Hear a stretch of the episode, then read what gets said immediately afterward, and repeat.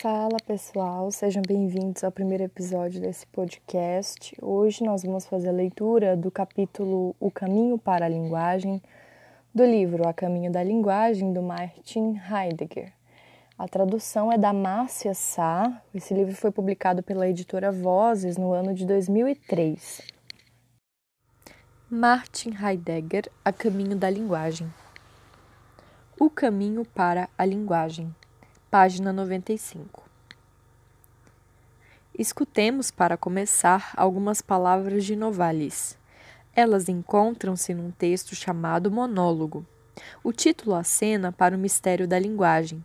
A linguagem fala unicamente e solitariamente consigo mesma. Uma frase do texto diz: precisamente o próprio da linguagem, ou seja, o fato de apenas concernir a si mesma, isso ninguém conhece. Se considerarmos o que a partir de agora ensaiaremos dizer como uma sequência de enunciados sobre a linguagem, isso não passará de uma série de afirmações cientificamente indemonstradas e indemonstráveis sobre a linguagem. Fazendo-se, porém, a experiência do caminho para a linguagem, a partir do que acontece com o caminho quando nele caminhamos, pode nascer uma disposição na qual a linguagem poderá então nos confiar a sua estranheza. Caminho para a linguagem. Isto soa como se a linguagem estivesse bem longe de nós, em alguma parte, de modo que, para lá chegar, ainda teríamos que nos pôr a caminho. Será mesmo necessário um caminho para a linguagem? Segundo uma antiga tradição, nós somos aqueles seres capazes de falar, e assim aqueles que já possuem a linguagem. A capacidade de falar, ademais, não é apenas uma faculdade humana dentre muitas outras. A capacidade de falar distingue e marca o homem como homem. Essa insígnia contém o desígnio de sua essência. O ser humano não seria humano se lhe fosse recusado falar incessantemente por toda parte, variadamente a cada vez no modo de um isso é, na maior parte das vezes impronunciado. À medida que a linguagem concede esse sustento, a essência do homem repousa na linguagem. Somos, antes de tudo, na linguagem e pela linguagem. Não é necessário um caminho para a linguagem. Um caminho para a linguagem é até mesmo impossível, uma vez que já estamos no lugar para o qual o caminho deveria nos conduzir. Mas será que estamos mesmo nesse lugar? Será que somos e estamos na linguagem a ponto de fazermos a experiência de sua essência, de a pensarmos como linguagem, percebendo numa escuta o próprio da linguagem? Será que já estamos na proximidade da linguagem mesmo sem uma ação nessa? Ou será o caminho para a linguagem como linguagem o mais longo e extenso que se pode pensar? E não apenas o mais longo, mas também o mais cheio de obstáculos oriundos da própria linguagem, tão logo tentamos pensar genuinamente e sem desvios a linguagem no que lhe é mais próprio, pretendemos algo estranho que gostaríamos de formular da seguinte maneira: trazer a linguagem como linguagem para a linguagem. Isso soa como uma fórmula. É uma formulação que deve nos servir como fio condutor no caminho para a linguagem. A formulação usa três vezes a palavra linguagem, dizendo a cada vez algo diverso e ao mesmo tempo o mesmo. O mesmo mantém em relação o que se diferencia a partir do uno. Essa diferenciação a partir do uno constitui o próprio da linguagem. A formulação indica inicialmente um traçado de relações que nos envolve e trança. O propósito de um caminho para a linguagem está emaranhado no modo de dizer que pretende justamente liberar-se da linguagem para representá-la como linguagem e assim exprimir o que assim se representa. Isso testemunha imediatamente que a própria linguagem já nos trançou num dizer. Indicando nessa formulação, o trançado nomeia o âmbito predeterminado a que se deve ater não apenas essa série de conferências, mas também toda a linguística, teoria filosofia da linguagem, enfim, toda a tentativa de se pensar a linguagem. Uma trança comprime, estreita e dificulta no seu trançado a visão direta e transparente. Nomeado, porém, na formulação que aqui nos orienta, o trançado é também a coisa e a causa próprias da linguagem. Por isso é mister não perder de vista esse trançado que parece tudo comprimir num emaranhado inextricável. A formulação deve, na verdade, pressionar nossa reflexão para não colocar de lado o trançado, e sim resolvê-lo, permitindo-lhe a copertença livre das relações nomeadas nessa formulação. Quem sabe não existe no trançado um laço capaz de, num modo sempre muito estranho, desembaraçar a linguagem no que constitui o seu próprio. A conferência que tratou da questão da linguagem como informação, assumindo assim a informação como linguagem, considerou essa relação sempre recorrente como um círculo inevitável, mas também cheio de sentido. O círculo é um caso particular do trançado acima mencionado. O círculo é cheio de sentido porque a direção e o modo de circular determinam-se pela própria linguagem mediante o movimento da linguagem. Entregando-nos a esse trançado da linguagem, buscaremos a partir da linguagem fazer a experiência do caráter e da abrangência desse seu movimento. Como isso é possível? Seguindo de maneira incansável o que mostra a formulação orientadora, trazer a linguagem como linguagem para a linguagem. Quanto mais claramente a linguagem mostra-se no seu próprio, maior será esse encaminhamento, a importância para a própria linguagem, do caminho para a linguagem e com maior decisão, haverá de transformar-se o sentido da formulação que nos orienta. Ela deixará de ser uma fórmula para constituir uma ressonância calada que nos permite escutar um pouco desse próprio da linguagem. 1. Um, a linguagem, referimos-nos à fala, que conhecemos como uma atividade e capacidades nossas.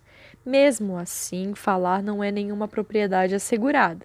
Diante da admiração profunda e do terror atroz, o homem perde a fala. Enche-se de admiração, sente-se tocado e só isso. Ele não fala mais, fica em silêncio.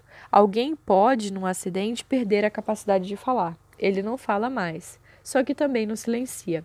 Ele fica mudo apenas. Falar implica em articular sons, seja falando ou calando, e mesmo na mudez, quando não podemos falar. Falar implica a verbalização articuladora de sons, na fala, a linguagem se apresenta como atividade dos órgãos da fala: a boca, os lábios, o ranger dos dentes, a língua, a garganta. Os nomes usados pelas línguas ocidentais para dizer linguagem testemunham como, de há muito, a linguagem é representada a partir desses fenômenos. Linguagem é língua, lang, language. Linguagem é língua, é modo da boca. No início do tratado, posteriormente intitulado Interpretazione sobre o enunciado, Aristóteles diz o seguinte: Uma tradução satisfatória desse texto só se deixa alcançar mediante uma interpretação minuciosa. Por agora, contentemo-nos com uma tradução provisória. Aristóteles diz: de um lado, os sons da voz são símbolos das disposições da alma, de outro, as marcas escritas, são dos sons da voz. E assim como as letras não são as mesmas para todos, do mesmo modo também os sons. São idênticas em todas as disposições da alma, das quais os sons são os primeiros signos, como já são também as mesmas coisas, das quais aquelas são semelhanças. A tradução entende o que mostra, o que se atém um ao outro e o que se assemelha, como mostrar, no sentido de deixar aparecer o que, por sua vez, encontra-se no âmbito do descobrimento. A tradução passou por cima, no entanto, da diferença entre os mencionados modos de mostrar-se. O texto de Aristóteles se mantém numa fala esclarecida e sóbria, que torna visível a clássica estruturação que abriga a linguagem como fala. As letras do alfabeto mostram os fonemas, os fonemas mostram as disposições na alma. As disposições na alma mostram as coisas que lhes concernem. O mostrar configura e sustenta as escoras dessa construção. De maneira variada, desvelando ou velando, o mostrar conduz algo para um aparecer, deixando assim apreender o que aparece e permitindo que se discuta o que se apreende. A referência entre o mostrar e o que nele se mostra, referência que nunca se estabelece puramente por si mesma ou por sua providência, transforma-se posteriormente na relação entre um signo e o que nele se designa. A Grécia clássica fez a experiência do signo a partir do mostrar. É para mostrar que se cunha um signo. No período helenista, com os estoicos, o signo surge através de uma estipulação, como instrumento para designar alguma coisa, no qual um outro elemento impõe e orienta a representação de um objeto. Designar não é mostrar, no sentido de deixar aparecer. A transformação, pela qual o signo deixa de ser o que mostra para ser o que designa, repousa sobre a transformação da essência da verdade. Desde os gregos tem-se feito a experiência dos entes como vigência, porque a linguagem é, o falar, sempre de novo ocorrente, pertence ao que está vigindo. Na perspectiva de articulação de sons portadores de sentido, representa-se a linguagem desde a fala. Falar é um modo de atividade humana. Não obstante algumas modificações, essa ideia de linguagem tem sustentado e orientado ao longo dos séculos o pensamento ocidental europeu, iniciada na antiguidade grega e perseguida através de vários caminhos.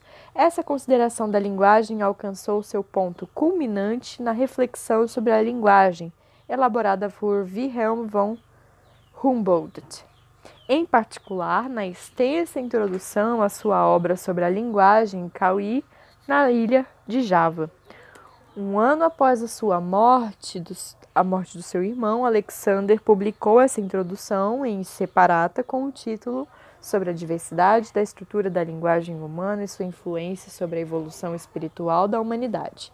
Desde então, esse tratado vem determinando de forma implícita ou explícita, quer se concorde com ele ou não, toda a ciência linguística e a filosofia da linguagem posteriores. Todo ouvinte da série de conferências aqui ensaiada deveria ter em mente e refletir sobre esse tratado tão surpreendente e estimulante de Humboldt, não obstante a dificuldade e a falta de firmeza e clareza na elaboração de seus conceitos fundamentais. Com isso, haveríamos de conquistar uma perspectiva comum, capaz de nos propiciar uma abertura de visão para a linguagem Algo assim nos faz falta. Cabe a nós assumir essa nossa falta. Por ora, basta dela não nos esquecermos. A articulação sonora é o segundo Humboldt, o fundamento e a essência de toda a fala.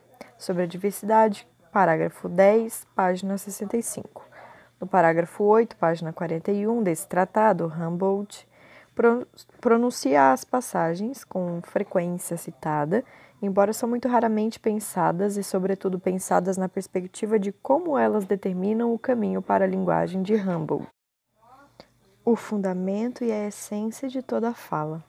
Sobre a diversidade, parágrafo 10, página 65. No parágrafo 8, página 41 desse tratado, Humboldt pronuncia as passagens, com frequência citadas, embora são muito raramente pensadas e, sobretudo, pensadas na perspectiva de como elas determinam o caminho para a linguagem de Humboldt. As passagens são as seguintes: Apreendida em sua verdadeira essência, a linguagem é algo consistente e a cada instante transitória. Mesmo sua preservação na escrita é sempre uma preservação incompleta, mumificada, mas necessária quando se busca tornar perceptível a vida de seu pronunciamento. A linguagem não é uma obra, ergon, mas uma realização, energia. Sua verdadeira definição só pode ser, portanto, uma definição genética. A linguagem é, na verdade, o eterno trabalho do espírito de tornar a articulação sonora capaz de exprimir o pensamento. Rigorosa e imediatamente, esta é a definição da fala em cada situação, em sentido verdadeiro e essencial Apenas a totalidade dessa fala pode ser considerada como linguagem. Humboldt afirma nessas passagens que ele vê na fala o essencial da linguagem, Mas será que ele também diz o que a linguagem assim considerada é como linguagem? Será que ele traz a fala como a linguagem para a linguagem? Deixamos intencionalmente sem resposta a essas perguntas, observando, porém, o seguinte: Humboldt expõe a linguagem como um especial trabalho do espírito. Conduzido por essa perspectiva, ele busca apreender como a linguagem mostra a si mesma, ou seja, o que a linguagem é. Chama-se de essência esse ser alguma coisa, investigando e delimitando o trabalho do espírito desde o ponto de vista dos desempenhos da linguagem, a essência assim dimensionada pode aparecer com mais clareza. O espírito vive, contudo, e isso também para Humboldt. Em outras atividades e desempenhos. Considerando-se a linguagem como uma dessas atividades, não fazemos a experiência da linguagem a partir dela mesma, e sim sob o ponto de vista de um outro elemento. Esse outro é, porém, tão importante que não pode ser esquecido numa reflexão sobre a linguagem. Que atividade tem Humboldt em vista ao conceber a linguagem como um trabalho do espírito? Uma passagem no início do parágrafo 8 nos dá uma resposta. Não se deve ver a linguagem como um produto morto, e sim como uma produção. Deve-se abstrair a linguagem da ideia de tudo que ela é efetiva como designação de objetos e transmissão de entendimentos e reconduzi-la com todo cuidado para sua origem intrínseca e intimamente relacionada com a atividade interior do espírito e sua mútua influência.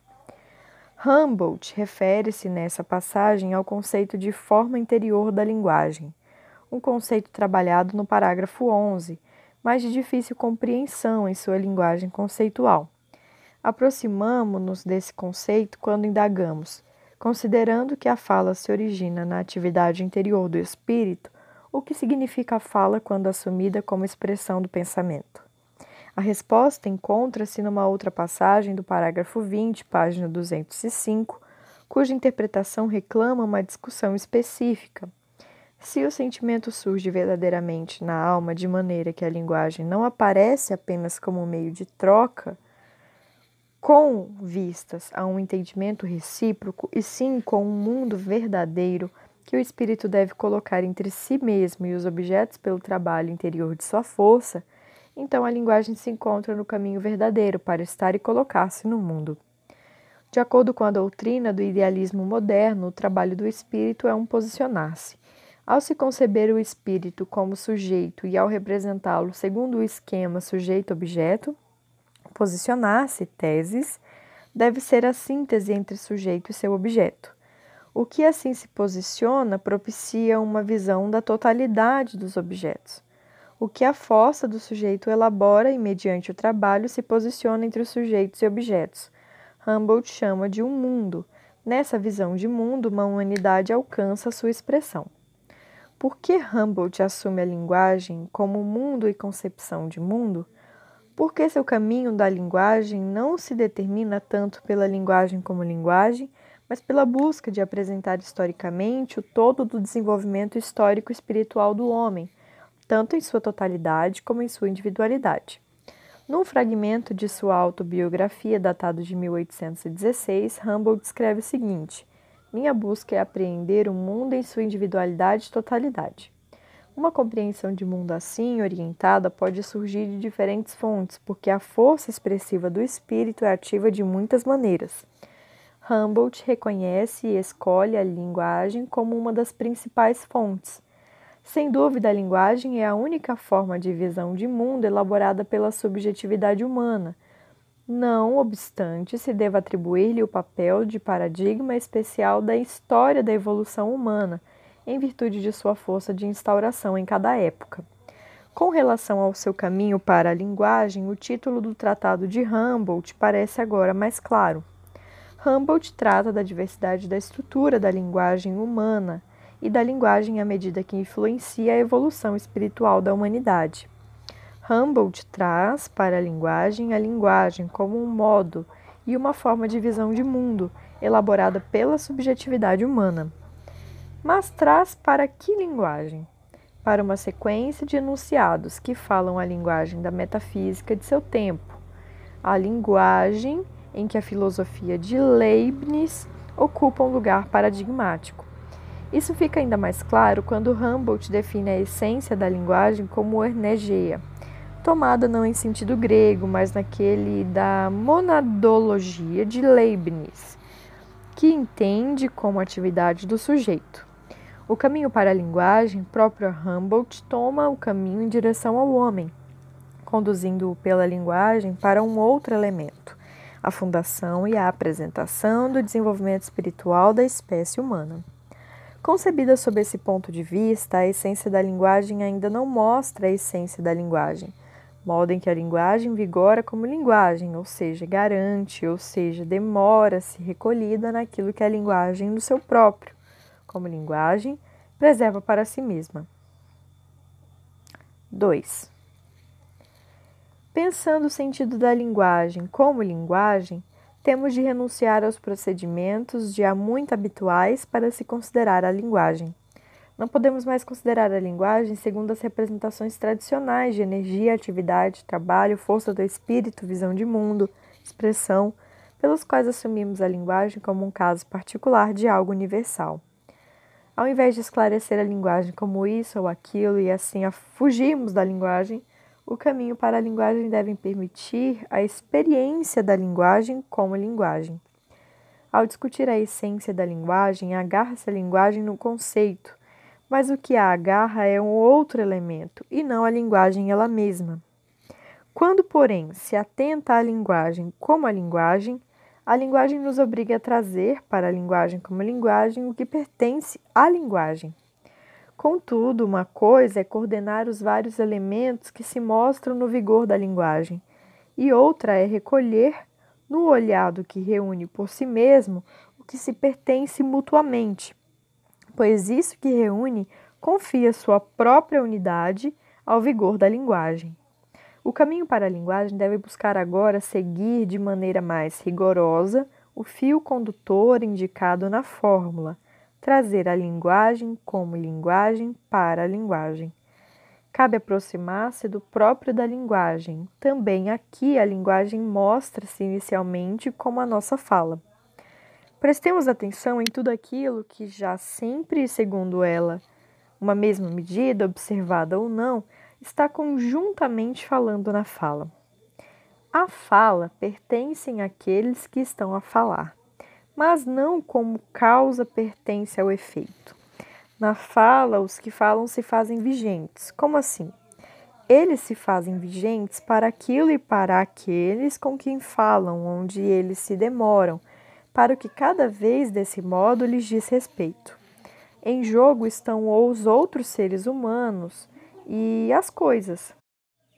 Tudo que os condiciona e determina. Tudo fala ora de um modo, ora de outro. Tudo fala aclamando, proclamando, conclamando, como que nos reclama. E isso de tal maneira que os que estão a falar falam entre si, com os outros e consigo mesmos. O que se fala, se fala de muitas maneiras. Com frequência, o que se fala não passa do que se pronuncia, seja para rapidamente desaparecer ou para de algum modo preservar-se. O que se fala pode ser passageiro, mas também sustentar-se como que nos convoca. O que fala surge, de vários modos, do que não se fala, entendido tanto como que ainda não se falou, como que deve continuar sem ser falado porque não se deixa propriamente falar. Por isso que de tantas formas se fala da impressão de estar separando da fala e daqueles que falam de não lhes pertencer, quando na verdade isso que se fala é, é que oferece à fala e aos que falam aquilo a que eles se atêm, por mais que ambos se mantenham na fala do que não é falado. No vigor da linguagem, mostra-se uma multiplicidade de elementos e referências, elas foram contatadas, mas não enumeradas em séries. Percorrendo-as, ou seja, contando-as no sentido originário de contar, que não conta com números, mostrou-se o anúncio de um mútuo pertencer. Contar é contar contos, um ver antecipando o que, num mútuo pertencer, constitui o elemento reunidor, sem que, no entanto, possa trazê-lo para um aparecer. Essa incapacidade inerente ao olhar do pensamento de fazer a experiência da unidade reunidora do vigor da linguagem tem uma proveniência muito antiga, por isso ela também permaneceu desconhecida. Os nomes herdados e transmitidos para dizer o que se entende por linguagem, nomeiam essa unidade sob uma forma ou outra perspectiva permitida pelo vigor da linguagem. Chamaremos de rasgadura a unidade buscada no vigor da linguagem. Esse nome nos convida a visualizar com maior nitidez o próprio vigor da linguagem. Ris, rasgo, é a mesma palavra que, que riscar, arranhar. Conhecemos o rasgo comumente na forma negativa de uma fenda na parede. Sulcar, abrir a terra, ainda se diz coloquialmente hoje em dia. Estriar, abrir sulcos e riscos. Os sulcos abrem a terra de maneira a abrigar a semeadura e o crescimento. A rasgadura é o todo dos rasgos daquele riscado que articula o entreaberto e o livre da linguagem. A rasgadura é o riscado do vigor da linguagem e a articulação de um mostrar, em que os que falam e a sua fala, o que se fala e o que aí não se fala articulam-se desde os que nos reclamam. A rasgadura do vigor da linguagem permanecerá, no entanto, encoberto da imprecisão de seu riscado, enquanto não prestarmos a devida atenção ao sentido em que aqui se fala do falar e do que se fala. Sem dúvida, falar é articular sons. Falar pode também ser definido como uma atividade humana. Ambos são representações corretas da linguagem como fala. Não discutiremos agora nenhum deles, embora não se deva esquecer que de há muito o soar da linguagem espera por uma definição adequada. É que a explicação fonético-acústico-fisiológica da sonância da linguagem não faz a experiência da consonância do quieto com a sua proveniência e muito menos da concepção aí gerada do soar. Nesse breve conto sobre o vigor da linguagem, como se pensou, porém, a fala e o que se fala. A fala e o que se fala já se mostram como aquilo através do que e em que algo vem à linguagem, isto é, algo vem a aparecer à medida que algo se diz. Dizer e falar não são, porém, o mesmo. Alguém pode falar, falar sem parar e não dizer nada. Por outro lado, alguém pode ficar em silêncio, não falar e, nesse não falar, dizer muito. O que, porém, é dizer? Para fazer essa experiência, devemos nos ater ao que a nossa própria língua nos convida a pensar nessa palavra. Sagan, a saga do dizer, significa mostrar, deixar aparecer, deixar ver e ouvir. A indicação que faremos a seguir diz algo muito óbvio, embora muito pouco pensado em sua envergadura. Falar um com o outro significa dizer algo para o outro, mostrar um para o outro alguma coisa e confiar-se mutuamente ao que se mostra. Conversar significa, juntos, dizer algo. Mostrar um para o outro que se aclama no que se proclama, o que a partir de si mesmo chega a aparecer. O que não se fala não é somente o que não se deixa verbalizar, mas o não dito, o que ainda não se mostrou, o que ainda não chegou a aparecer. O que, portanto, deve manter-se impronunciado, resguarda-se não no não dito, Abriga-se no velado como que não se deixa mostrar. É mistério. O reclamado na fala fala como indício, no sentido de uma remissão, cuja fala nem sequer precisa ser verbalizada. Enquanto dizer, a fala pertence à rasgadura do vigor da linguagem, rasgadura perpassada pelos modos de dizer e do dito, onde vigência e ausência se assentem, se consentem e dissentem, mostram-se ou se retraem, o dizer de múltiplas configurações e diferentes proveniências é o recorrente na rasgadura do vigor da linguagem. Sob o ponto de vista das referências do dizer, chamamos de saga do dizer o vigor da linguagem em seu todo, admitindo igualmente que o elemento que reúne essas referências ainda não foi considerado. Costumamos usar hoje em dia a palavra saga como tantas outras palavras de nossa língua em sentido bem reduzido. Saga vale simplesmente como lenda, como rumor, o que não é confiável, sendo por isso inacreditável. Não é assim que entendemos a saga e nem tampouco no sentido essencial de saga e lenda dos deuses e heróis. Talvez uma dimensão da vulnerável saga da fonte azul? De acordo com o uso mais antigo dessa palavra, entendemos a saga do dizer a partir do mostrar. Para designar a saga, uma vez que sobre ela repousa o vigor da linguagem, usamos uma palavra antiga cheia de testemunhos, não obstante ter saído de uso, o mostrante. A expressão latina pronomen demonstrativum foi traduzida para o alemão por palavrinha monstrante. Jean Paul chamou os fenômenos da natureza de dedo mostrante do espírito. O vigor da linguagem é a saga do dizer, enquanto o mostrante. O seu mostrar não se funda num signo. Todos os signos é que surgem de um mostrar, em cujo âmbito e para o qual os signos podem existir. Com vistas à articulação da saga, não devemos considerar o mostrar como sendo exclusivamente ou paradigmaticamente um feito do homem. No sentido de aparecer, o mostrar caracteriza a vigência e a ausência de todo grau e estágio da vigência. Mesmo quando mostrar se dá através do nosso dizer, esse mostrar, entendido como remissão, está sempre precedido de um mostrar-se, deixar-se mostrar. Somente pensando desse modo o nosso dizer é possível alcançar uma definição suficiente do vigor de toda a fala. Conhecemos a fala como a verbalização articulada do pensamento por meio dos órgãos da fala. Mas falar é, ao mesmo tempo, escutar.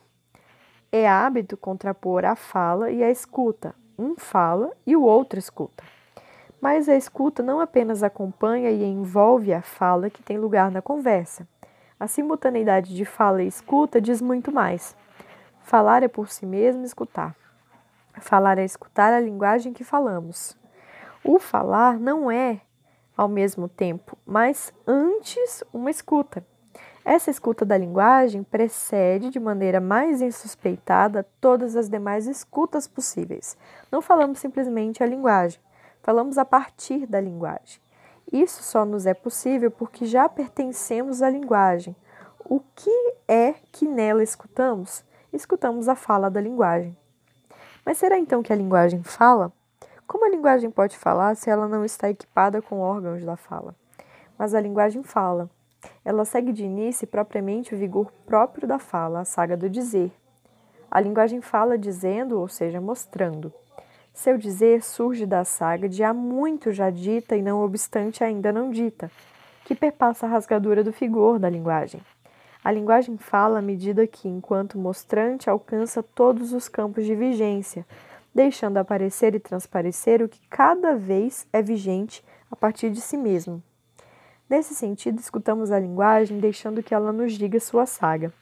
Qualquer que sejam os modos de escuta, sempre que escutamos alguma coisa, escutamos deixar-se dizer, que abarca toda escuta e representação. Na fala, enquanto escuta da linguagem, dizemos seguindo o dizer que a esse escuta. Deixamos sua voz não sonora chegar até nós, assim buscando e chamando o som que ali para nós se preserva.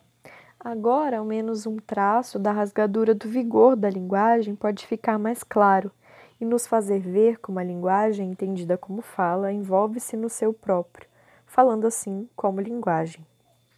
Se enquanto escuta da linguagem a fala deixa a saga do dizer vir à fala, então esse deixar só pode se dar à medida e quando nossa própria essência se abandona à saga do dizer.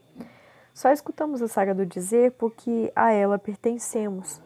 Em sua saga, o dizer só pode garantir a escuta da linguagem e a fala àquele que lhe pertence. Na saga do dizer, garante-se essa apropriação. Essa apropriação nos deixa alcançar a capacidade de falar. O vigor da linguagem repousa na saga assim garantida. E o dizer em sua saga? Estará o dizer separado de nossa fala, devendo-se construir uma ponte entre ambos? Ou será a saga do dizer a correnteza da quietude que liga as suas margens o dizer e o nosso contradizer à medida em que as constrói? Nossos modos habituais de representar a linguagem dificilmente chegam até aqui, a saga do dizer.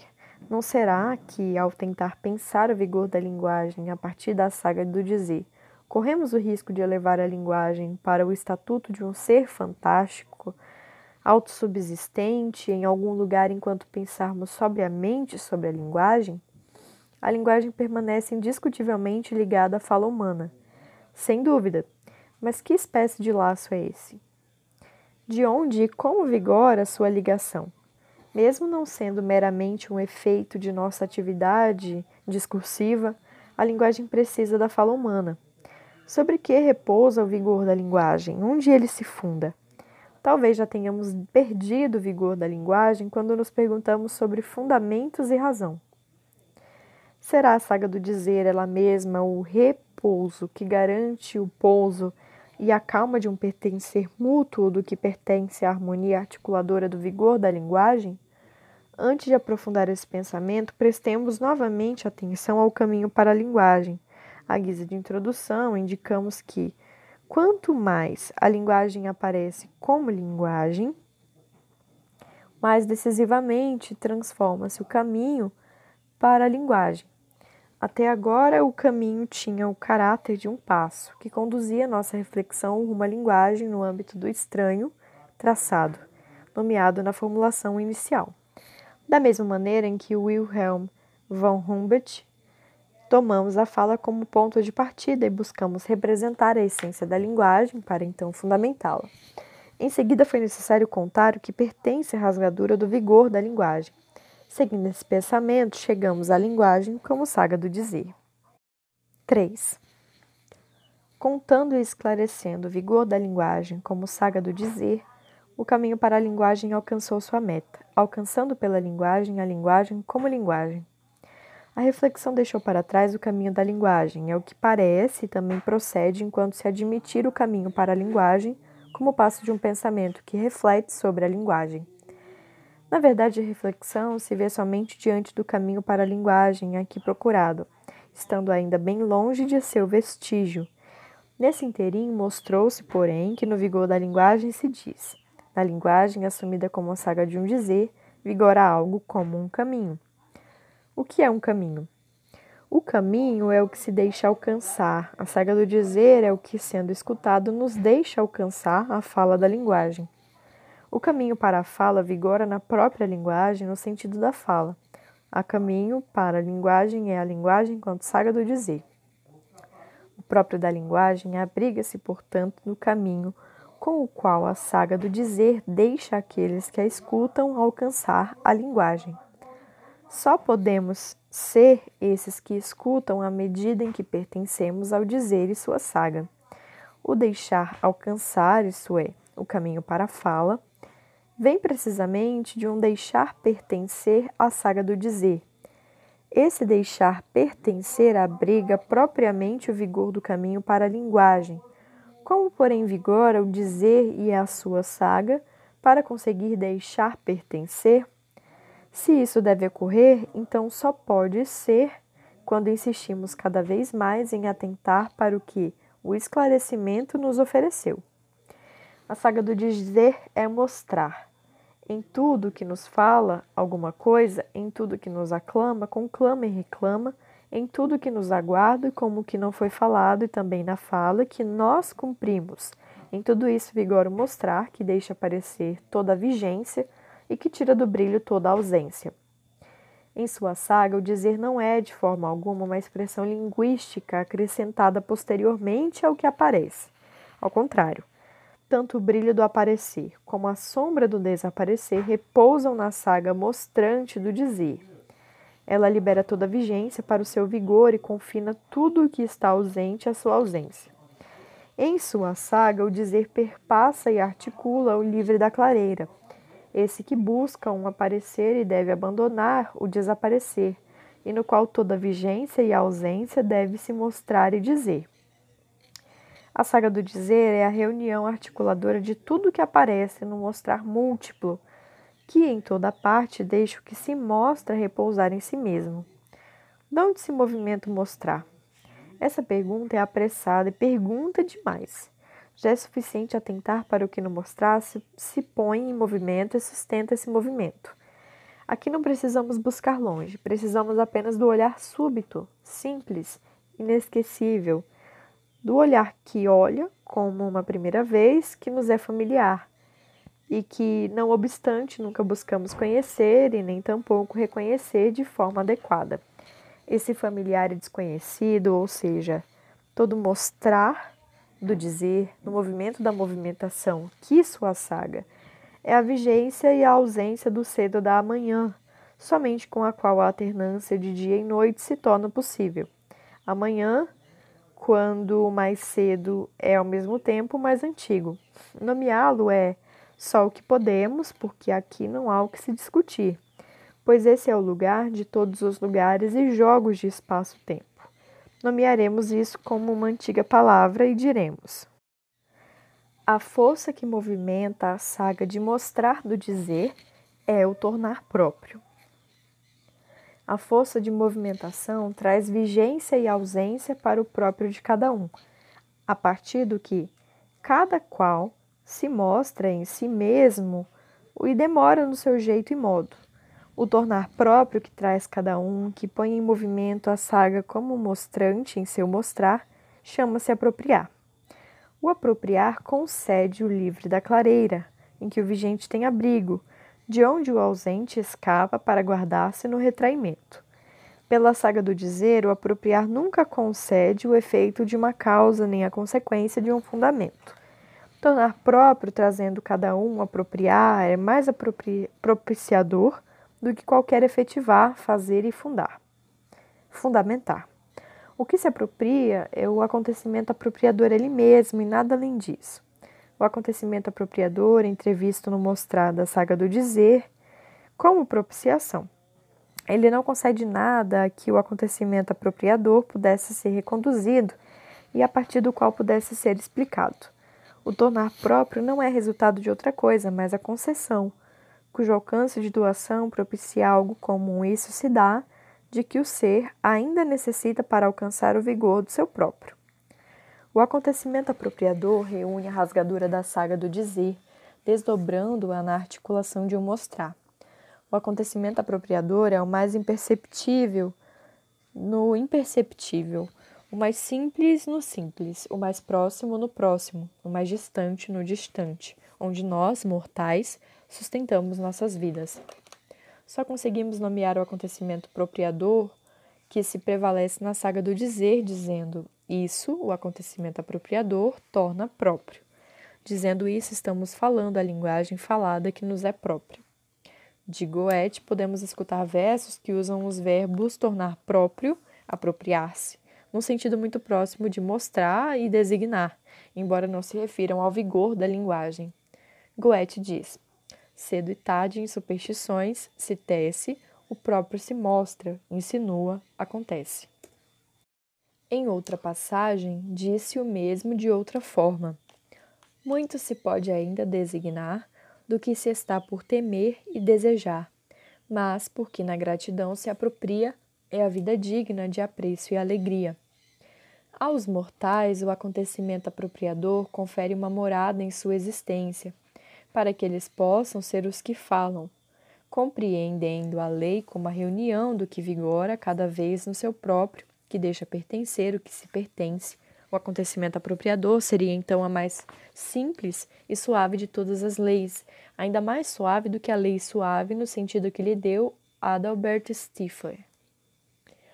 De certo, o acontecimento apropriador não é a lei, no sentido de uma norma que paira sobre nós em algum lugar não é nenhuma prescrição que ordena e regula um processo.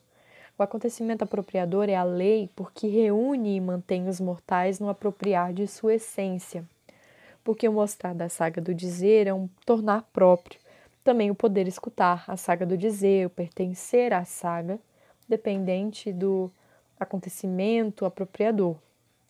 A fim de se vislumbrar essa conjuntura no todo de sua abrangência, é preciso pensar em toda a sua envergadura. A essência dos mortais é, antes de mais nada, pensar o acontecimento apropriador como tal. Aqui basta uma indicação. O olhar apropriador do vigor humano, o acontecimento apropriador, torna os mortais próprios, porque apropriados para o que vindo de qualquer parte, na saga do dizer, se consente ao homem, acenando para o que se vela, esse ser apropriado para, que caracteriza o homem como escuta da saga do dizer, distingue-se por entregar o vigor humano no seu próprio, mas somente para que o homem, sendo aquele que fala, ou seja, que diz, possa condizer a saga do dizer e isso a partir do que lhe é próprio. Isso é o soar da palavra. Condizendo o dizer dos mortais é uma resposta. Toda palavra já é resposta, é um dizer, contradizer, um vir ao encontro, um dizer que escuta. O ser e estar apropriado dos mortais para a saga do dizer libera o vigor humano para a recomendação de que o homem se faz necessário para trazer sem som da saga do dizer para a verbalização da linguagem. No ser e estar apropriado, o acontecimento apropriador deixa a saga do dizer alcançar a fala. O caminho para a linguagem pertence à saga do dizer, que se determina a partir do acontecimento apropriador. Nesse caminho que pertence ao vigor da linguagem, abriga-se o próprio da linguagem, o caminho apropriante. Ainda hoje, no dialeto alemânico suábico, usa-se a palavra encaminhar para dizer abrir um caminho, por exemplo, através de um campo coberto de neve. Nesse uso transitivo do verbo, encaminhar significa construir um caminho nessa construção mantê-lo pronto. Pensado nesse sentido, encaminhar não significa mais colocar algo num caminho já existente, mas fazer o caminho para e assim ser o caminho. O encaminhamento traz a linguagem, vigor da linguagem, como linguagem, saga do dizer, para a linguagem, para a palavra verbalizada. Agora, o discurso sobre o caminho para a linguagem não significa mais somente o percurso de nosso pensamento, que não, não reflete sobre a linguagem. A caminho transformou-se o caminho para a linguagem. Ele se deslocou de um fazer humano para o vigor do próprio da linguagem, mas é somente para nós, em consideração a nós, que o deslocamento do caminho para a linguagem parece um deslocamento que acaba de ocorrer. Na verdade, o caminho para a linguagem já sempre está na sua única localidade, que é o vigor da linguagem. Isso significa, ao mesmo tempo, que o caminho para a linguagem, sugerido inicialmente, não está invalidado, mas que apenas se torna possível e necessário através do caminho do próprio, do encaminhamento que apropria e recomenda. Porque, na verdade, o vigor da linguagem, assumido como a saga mostrante do dizer, repousa no acontecimento apropriador, esse que concede com propriedade para nós humanos a serenidade para uma escuta livre. É um encaminhamento da saga do dizer que nos abre a vereda ao longo da qual podemos seguir pensando propriamente o caminho para a linguagem. A formulação trazer a linguagem como linguagem para a linguagem não contém mais apenas uma indicação para nós, nós que pensamos sobre linguagem. Ela diz a forma, a configuração da harmonia articuladora onde se encaminha o vigor da linguagem que repousa no acontecimento apropriador. Ouvindo-se sem pensar apenas as suas palavras, a formulação exprime um trançado de relações em que a linguagem se vê emaranhada ficamos com a impressão de que cada tentativa de se representar a linguagem necessita de artifícios dialéticos para controlar esse emaranhado. Esse procedimento, formalmente provocado por essa formulação, fica, no entanto, sem conseguir pensar o sentido, isso é, não consegue entregar-se com propriedade ao encaminhamento e assim vislumbrar a simplicidade do vigor da linguagem, ao invés de querer representar a linguagem. Visto sob um encaminhamento que parece um trançado intricado, desfaz-se na liberação, trazida pelo encaminhamento apropriador da saga do dizer. Ela libera o dizer para uma fala. Deixa livre o caminho ao longo do qual a fala, como escuta, recebe do dizer o que cada vez é para se dizer, elevando o que assim se recebe ao som de uma palavra. O encaminhamento da saga do dizer para a linguagem é o traço que libera e desliga e nisso liga o apropriar. Entregue a sua própria liberdade, a linguagem pode concernir unicamente sobre si mesma. Isso soa como o discurso de um solipsismo egoísta. A linguagem não se enrijece, porém, numa busca de si mesma, num autoespelhamento alienado de tudo mais. Como saga do dizer, o vigor da linguagem é um mostrar apropriante, que justamente se desprendendo libera o que se mostra no próprio de seu aparecer. A linguagem que fala à medida que diz, cuida para que a nossa fala, escutando o não dito, corresponda ao seu dito.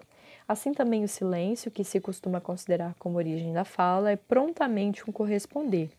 O silêncio corresponde à consonância do quieto, ela mesma sem som, inerente à saga do dizer, esta que mostra e apropria. Mostrando a saga do dizer que repousa no acontecimento apropriador, é um modo mais próprio de tornar próprio. O acontecimento apropria em dizendo. De modo correspondente, a linguagem diz sempre de acordo com a maneira em que o acontecimento apropriador, como tal, se encobre ou se retrai. Mesmo para o pensamento que segue pensando o acontecimento apropriador, este é algo que apenas se deixa presumir, não obstante já se possa fazer a sua experiência na essência da técnica moderna, que recebeu um estranho nome de gesteu, armação, essa que tudo compõe e dispõe.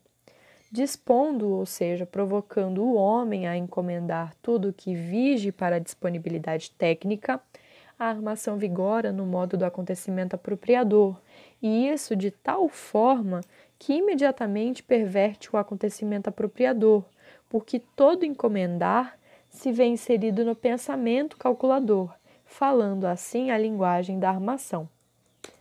O falar se vê provocando a corresponder à encomenda de submeter tudo que vigora a essa direção. A fala assim armada e composta torna-se informação. Ela se informa sobre si mesma, a fim de assegurar seus próprios procedimentos mediante uma teoria da informação. A armação, a essência por toda a parte dominante da técnica moderna, recomenda a linguagem formalizada, uma espécie de notificação, pela qual o homem se uniformiza, ou seja, se informa, na essência calculadora da técnica, abandonando passo a passo a linguagem natural.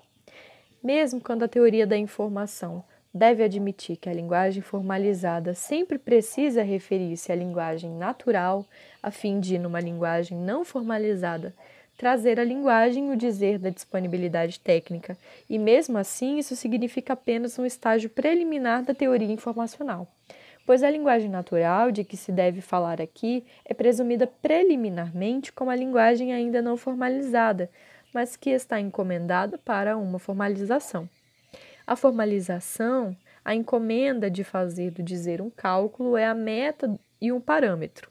O que a vontade de formalizar assume necessário primeiramente como natural da linguagem, não é experienciado sob o prisma da natureza originária da linguagem. Essa natureza que repousa por sua vez no acontecimento apropriador, a partir do qual a saga do dizer eclode em sua força de movimentação. A teoria informacional concebe o natural como falta de formalização. Mesmo que depois de percorrer um longo caminho se pudesse perceber que o vigor da linguagem nunca consegue se dissolver e computar no formalismo, e assim tivéssemos de dizer que a linguagem natural é a linguagem não formalizável, mesmo assim, só saberíamos definir linguagem natural negativamente, ou seja, como possibilidade ou impossibilidade de formalização. Mas e se a linguagem natural, que para a teoria informacional não passa de um resto e reserva incômodos, extraísse sua natureza, ou seja, o vigor da linguagem da saga do José? E se ao invés de incomodar o incômodo da informação, a saga do dizer, do dizer já superasse esse incômodo assumindo a impossibilidade de se encomendar um acontecimento apropriador. E se o acontecimento apropriador, sem que ninguém saiba quando e como, se tornasse uma clareza súbita, cujo raio iluminador atinge o que é e o que se considera como sendo? E se o acontecimento apropriador, pelo seu recolhimento, retirasse o que é vigente da mera disposição de encomenda, devolvendo-o para o seu próprio? Toda linguagem humana apropria-se na saga do dizer e é, no sentido rigorosamente literal, uma linguagem própria, não obstante serem muito variadas as medidas de proximidade do acontecimento apropriador. Porque referida ao homem pelo encaminhamento da saga do dizer, toda linguagem própria é envio e assim destino. Não existe linguagem natural no sentido de que a linguagem constituiria uma natureza humana isenta de destino simplesmente dada e existente. Toda linguagem é um envio histórico, mesmo quando o homem não conhece a história no sentido moderno europeu. Também a linguagem, como informação, não é a linguagem em si, mas o envio histórico do sentido dos limites da época de hoje, uma época que não inaugura o novo, que somente leva ao extremo o velho, já prelineado na modernidade. O próprio da linguagem repousa em provir do acontecimento apropriador, ou seja, em que a fala humana provém da saga do dizer. Para finalizar, lembremos as palavras de Novalis, que iniciaram nossa palestra. Precisamente o próprio da linguagem, ou seja, o fato de apenas concernir a si mesma, isso ninguém conhece. Novalis compreende o próprio no sentido do particular e peculiar que distingue a linguagem. Pela experiência do vigor da linguagem como a saga do dizer, cujo mostrar repousa no acontecimento apropriador, o próprio alcança a proximidade do tornar próprio e do apropriar. O próprio recebe assim sua delimitação arcaica e memorial, e que não poderemos aprofundar agora. O próprio da linguagem, aqui determinado a partir do acontecimento apropriador, é ainda menos conhecido do que o particular da linguagem, se saber significa ter visto com visão abrangente, algo na totalidade de sua essência, de seu vigor. Não somos capazes de visualizar com abrangência o vigor da linguagem porque nós, que só podemos dizer nós, correspondendo à saga do dizer, pertencemos a essa própria saga. O caráter monológico do vigor da linguagem articula-se na rasgadura de dizer e de sua saga, essa rasgadura não se deixa, porém, esgotar como o entendimento que Novalis tem do monólogo, porque Novalis entende e representa a linguagem a partir da subjetividade, no âmbito do idealismo absoluto. A linguagem é, no entanto, monólogo. Isso diz duas coisas: que só a linguagem é o que propriamente fala e que a linguagem fala solitariamente. Solitário pode apenas ser que não é sozinho. Não sozinho quer dizer não separado, não isolado, sem relação. Na solidão vigora a falta do que é comum como a referência que mais liga o solitário ao comunitário. San é o gótico sama, e o grego eisan, solitário, significa o mesmo na apropriação do mútuo pertencer. A saga mostrante do dizer encaminha a linguagem para a fala do homem. A saga do dizer recomenda a verbalização sonora na palavra. O homem só é, porém, capaz de falar porque, escutando a saga do dizer, a escuta para, a partir dela, poder dizer uma palavra. Toda recomendação e todo dizer condizente repousam nessa falta, que nem é mera privação e muito menos algo negativo. Para sermos o que somos, nós humanos permanecemos entregues ao vigor da linguagem, sem dele nunca podermos sair de maneira que pudéssemos vislumbrar esse vigor sob um outro prisma. E é por isso que só vislumbramos o, o vigor da linguagem à medida que a linguagem nos olha, nos guarda e de nós se apropria. O conceito tradicional de saber como representação não nos possibilita saber nada sobre o vigor da linguagem. Isso não é, contudo, de maneira alguma uma privação, sendo, ao contrário, o que favorece um âmbito privilegiado no qual nós, recomendados para a fala da linguagem, habitamos como mortais. A saga do dizer não se deixa aprisionar por nenhum enunciado. Ela exige que lhe silenciemos no vigor da linguagem o encaminhamento apropriador, sem falar sobre o silêncio. Mostrando a saga do dizer que repousa no acontecimento apropriador, é o modo mais próprio de tornar próprio isso soa como um enunciado. Ouvindo-o apenas como um enunciado, não se diz o a ser pensado. A saga do dizer é o modo em que fala o acontecido apropriador.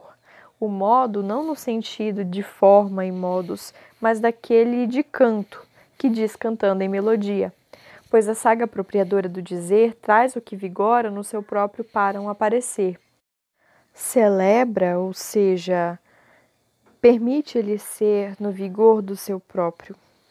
No começo da oitava estrofe de Festa da Paz, Holderlin canta: Tanta experiência por quantas manhãs tem feito o homem desde que somos uma conversa e escutamos uns aos outros. Em breve somos por encanto. A linguagem foi chamada de a casa do ser. Ela abriga o que é vigente à medida em que o brilho do seu aparecer se mantém confiado ao mostrar apropriante do dizer. Casa do ser é a linguagem, porque, Como saga do dizer, ela é o modo do acontecimento apropriador. Para seguir pensando o vigor da linguagem, para dizer condizendo ao que lhe é seu, é preciso uma transformação da linguagem, que não pode ser forçada e nem inventada.